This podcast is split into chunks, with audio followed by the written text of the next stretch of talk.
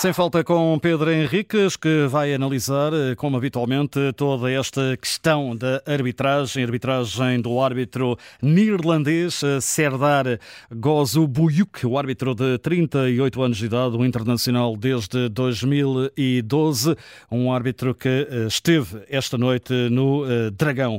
Pedro, bem-vindo. Boa noite, uma vez mais. Bem-vindo uh, para, para esta análise, para a arbitragem então do Futebol uh, Clube do Porto Arsenal, um grande jogo de futebol, com um grande gol também uh, de, de, Galeno mesmo a fechar, e vamos lá ver se uma grande arbitragem ou não em relação a este, a, este, a este encontro, primeira mão dos oitavos de final. Há pouco, há pouco aqui a referir, amarelo para Rice, logo no segundo minuto de jogo. Exatamente, uma entrada sobre o Galeno, uma bola perdida ou um mau passo ali da, da parte da equipa do Arsenal, o Galeno no corredor esquerdo aquela seta apontada sempre muito rápida, chegou primeiro à bola e o Rice uh, toca-lhe no calcanho, no pé, o suficiente para derrubar, mas uh, embora tenha sido junto à linha lateral e à saída do meio campo, ou seja, ainda muitos metros para, para, a baliza, o facto é que o Galeno não tinha ninguém pela frente e, portanto, tinha ali uma jogada, tinha metros para progredir e uma jogada perigosa e, portanto, esta entrada por si só dura e este ataque que já era prometedor, bem o árbitro a mostrar o cartão amarelo. Segunda parte, a segunda parte, portanto, a primeira parte apenas o amarelo para Exato. o Rice, a segunda parte amarelo para o Conceição, para o Francisco.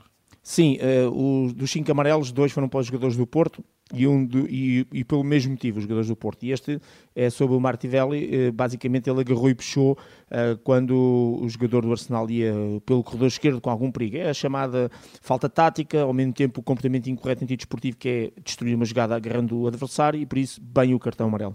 Entretanto, mais à frente, cartão amarelo, passado 5 minutos aos 57 para o lateral Kivior.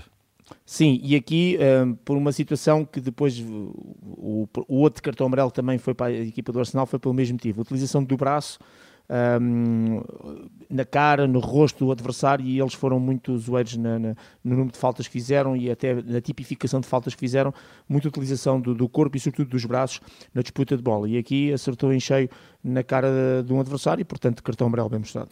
Cartão amarelo para também Kai Havertz, aos 61. Mais um jogador, terceiro do Arsenal com Exatamente. amarelo. O mesmo motivo que na cara, com a utilização do cotovelo, no momento do salto com o Pepe, ia acertar uh, na, cara do PP e, portanto, sabemos que este, este comportamento é considerado incorreto, sabemos que é a tal zona de proteção, sabemos que a utilização dos braços é uma das grandes guerras da, da UEFA e da FIFA na tentativa de erradicar, porque muitas vezes os, os jogadores estavam a utilizar esta forma de jogar para ganhar posição, ganhar espaço, ficar com posse de bola, e o problema é que depois normalmente utilizam o acertando na cara dos adversários, que é uma zona de proteção. Portanto, cartão amarelo bem mostrado. 62, cartão amarelo para o Nico, o médio do Porto. Uh, falta sobre o Havertz, exatamente pelo mesmo motivo que do Francisco Conceição. Agarrou e puxou, neste caso não foi cá em cima na camisola, mas foi a nível das ancas.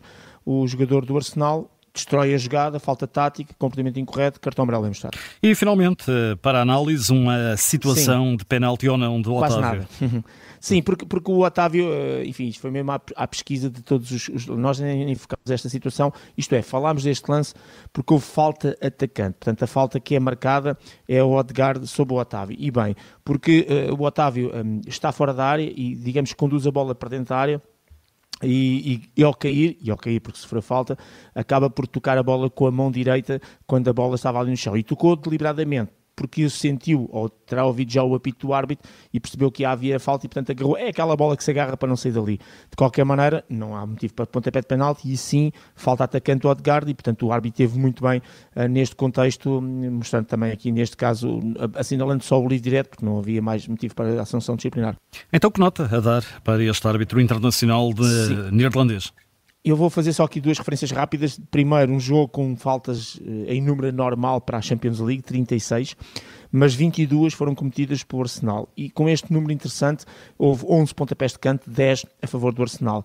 E dos 10 pontapés de canto, 6 foram faltas atacantes. Por isso é que o Arsenal também teve uh, muitas faltas, mais que até que é o normal, porque uh, seis delas foram ações ofensivas em que eles tinham a posse de bola. Porque eles no pontapé de canto faziam duas coisas: colocavam muita gente dentro da pequena área nos duelos individuais, normalmente usavam os braços para empurrar, ou quando saltavam, saltavam sempre apoiados nos adversários. Uh, e tivemos uma situação até de perigo na primeira parte, com um cabeceamento ao lado, que se fosse gol, estou convicto, porque ele apoiou, já não me recordo em que jogador do Futebol do Porto, que o VAR iria anular por, exatamente por essa falta, e uh, quando colocas muita gente dentro da pequena área em situação de canto e ofensivo, tens que os movimentar, porque se não movimentas os jogadores, fazes obstruções uh, com contato, que normalmente são os chamados bloqueios, quer sobre adversários e sobretudo sobre o guarda-redes, que, é, que estas são as faltas normalmente punidas. Um, e o árbitro esteve atento a este, a este, tipo de lance, de, como te disse, dos 10 cantos 6 foram transformados em faltas atacantes, e este, digamos, são, é aqui um dado uh, menos normal. De realçar também, para terminar, e, e, antes de dizer a nota, que o Futebol Clube do Porto tinha o Fábio Cardoso, o PP e o João Mário com dois amarelos, se vissem amarelo hoje ficavam de fora do segundo jogo do Arsenal, portanto nenhum deles viu, o, o Fábio Cardoso não jogou, o PP o Mário, portanto não viram cartões amarelos, tudo bem nesse aspecto. Resumindo e concluindo, 36 faltas, 5 uh, cartões amarelos, uh, bem mostrados, diga-se passagem, uma arbitragem segura, um jogo sem casos, portanto não quer dizer que tenha sido fácil, mas foi um jogo sem casos. Uh, e portanto tudo correto, tudo certo e, e, também com um grau de fila de baixo, nota 7 para a equipa de arbitragem, que é a minha bitola para quando tudo está bem, mas não há grande grau de dificuldade, nem muitos casos para analisar. Amanhã de volta, porque amanhã há Sporting, há Benfica, há Braga e portanto Pedro Henriques, Serdar Goza Amanhã é uma tarde em cheio e noite dentro. Nota Exatamente. 7 para o árbitro Serdar Goza o árbitro que apitou esta primeira mão dos oitavos de final da Champions. O Porto ganhou 1-0, uh, gol de Galeno, fica também disponível o Sem Falta através de podcast da Rádio Observador.